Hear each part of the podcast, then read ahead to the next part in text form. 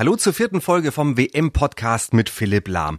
Ein emotional anstrengendes Wochenende liegt hinter uns nach dem 2 zu 1 gegen Schweden. Wir wollen jetzt mit Philipp Lahm sprechen, was so ein Last-Minute-Sieg mit der Mannschaft macht, wie unsere Chancen jetzt gegen Südkorea für das Achtelfinale stehen und welche Rituale es bei den Spielern der deutschen Nationalmannschaft gibt. Der Antenne Bayern WM-Podcast mit Weltmeisterkapitän Philipp Lahm und Antenne Bayern Sportchef Carsten Wellert. Präsentiert von Sixtus Sport. Auf geht's, Deutschland! Sei aktiv, tu es für dich mit den neuen Sixtus Sportprodukten, die idealen Begleiter für deinen Sport. Ab sofort in deiner Drogerie und im Sixtus Online-Shop. Hallo Philipp. Servus. Ich muss mich erstmal entschuldigen, mein Hals ist noch ein bisschen rau vom Torjubel. Das kann ich absolut verstehen. Wie war für dich das Spiel? Ich meine, wie hast du da mitgefiebert? Wie hast du geschaut? Also ich persönlich, ich bin zehn Jahre gealtert und ich habe immer noch Puls, muss ich sagen. Ich hoffe, mir sieht mir sieht man es nicht an, aber äh, mir ging es ähnlich. Also ähm, klar, man fiebert bis zur letzten Sekunde einfach mit und denkt sich, bitte äh, gewinnt das Spiel, dann habt ihr es in der eigenen Hand, ins Achtelfinale einzuziehen. So ein Last-Minute-Sieg, viele vergleichen es ja mit der WM 2006, wo es dagegen Polen da das 1 zu 0 gab. So ein Last-Minute-Sieg, dann auch noch mit zehn Mann. Ist es so ein extra Schub für die Motivation? Ja klar, es ist ein extra Schub. Also für die für die ganze Stimmung in dem Team. Ich glaube, das schweißt noch mal mehr zusammen. Vor allem eben wie das Spiel gelaufen ist. Also man gerät in Rückstand, man schafft den Ausgleich dann, dann kriegt man eine gelb-rote Karte und dann kurz vor Schluss äh, gelingt noch der Siegtreffer. Also das wird die Mannschaft schon äh, zusammenschweißen. Hat's das vielleicht jetzt genau gebraucht? War das das Erlebnis, das uns äh, dem fünften Stern ein Stückchen näher bringt? Ich hoffe natürlich, also klar, ähm, wir werden es aber erst äh, dann äh, am Mittwoch sehen, äh, wie die Mannschaft ähm, da auftritt. Dann bis jetzt sind eben in den beiden Spielen noch die Schwankungen groß gewesen. Ich hoffe, dass sie dann wirklich über 90 Minuten ihre Qualität aufs, aufs Feld bringen. Der Druck war natürlich enorm jetzt gegen Schweden. Ähm, der Druck ist immer noch da, weil man muss erst äh, gegen Südkorea gewinnen. Wenn man mit zwei Toren Unterschied gewinnt, ist man definitiv im Achtelfinale.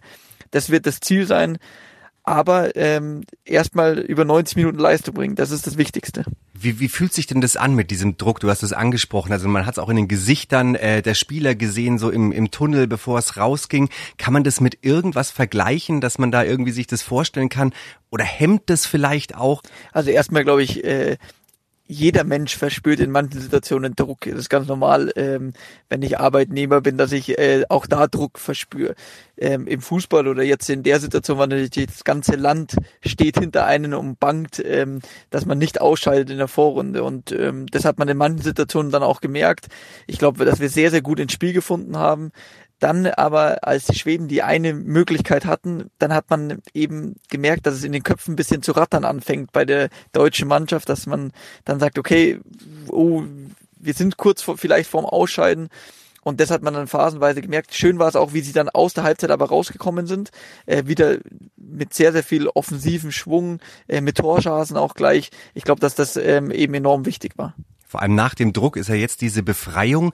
Also man kann sagen, jetzt könnten sie richtig im Turnier angekommen sein dadurch, oder? Das kann durchaus möglich sein. Trotzdem, der Druck ist natürlich immer noch da. Also man kann immer noch in der Vorrunde ähm, ausscheiden.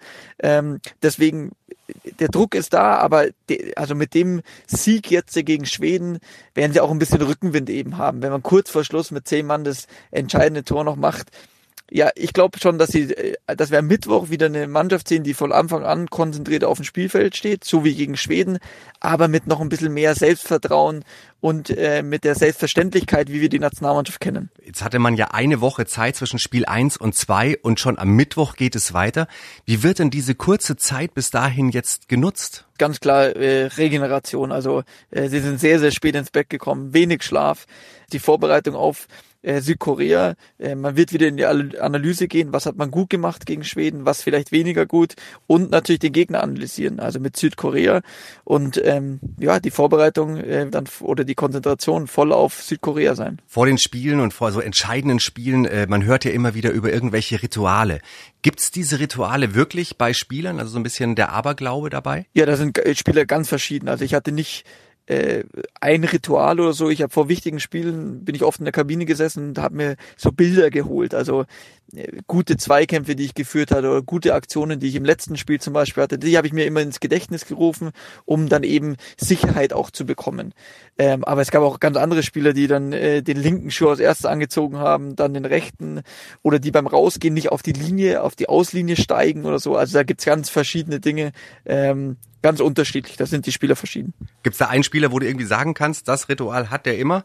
Ich weiß noch, der Basti hat am Ende ähm, äh, bei Bayern und der Nationalmannschaft, glaube ich, hat er, ist er immer rausgegangen, hat sich mit ein paar äh, Fußballschuhen warm gemacht, hat sich, hat sie aber dann nochmal gewechselt während der Aufwärm, Aufwärmphase. Also das war schon äh, anders. Das hat er dann einfach so gemacht, ob es jetzt nass war, ob es trocken war, das war vollkommen egal. Jetzt haben wir ja vor Mittwoch wirklich ähm, eine ganz kuriose Situation in der Gruppe. Ich meine, mit einem Sieg könnten wir ausscheiden und mit einer Niederlage könnten wir sogar noch weiterkommen. Was ist denn jetzt dein Tipp gegen Korea? Wie spielen wir da und schaffen wir das Achtelfinale? Ich bin zuversichtlich, vor allem mit dem Rückenwind, den wir jetzt äh, uns gegen Schweden geholt haben, ähm, dass wir gewinnen, äh, mit zwei Toren Unterschied gewinnen, dann sind wir auf jeden Fall im Achtelfinale. Ich tippe auf ein 3-1 für Deutschland. Wunderbar. Und du näherst dich dem richtigen Tipp ja auch wirklich an. Nach dem ersten gegen Mexiko war es nicht so. Gestern nur ein Tor daneben. Also da möchte ich sagen, äh, jetzt das 3-1, äh, das verbuchen wir mal so. Das hoffen wir doch alle, oder? Wir wollen ja alle, dass Deutschland ins Achtelfinale kommt, dass wir weiter mitfiebern können mit der Mannschaft. Und ähm, ich hoffe auch mal, dass ich bei irgendeinem Tipp mal richtig liege. Danke Philipp und wir hören uns die Woche wieder. Sehr gerne, bis bald. Der Antenne Bayern WM Podcast mit Weltmeisterkapitän Philipp Lahm und Antenne Bayern Sportchef Carsten Wellert. Präsentiert von Sixtus Sport.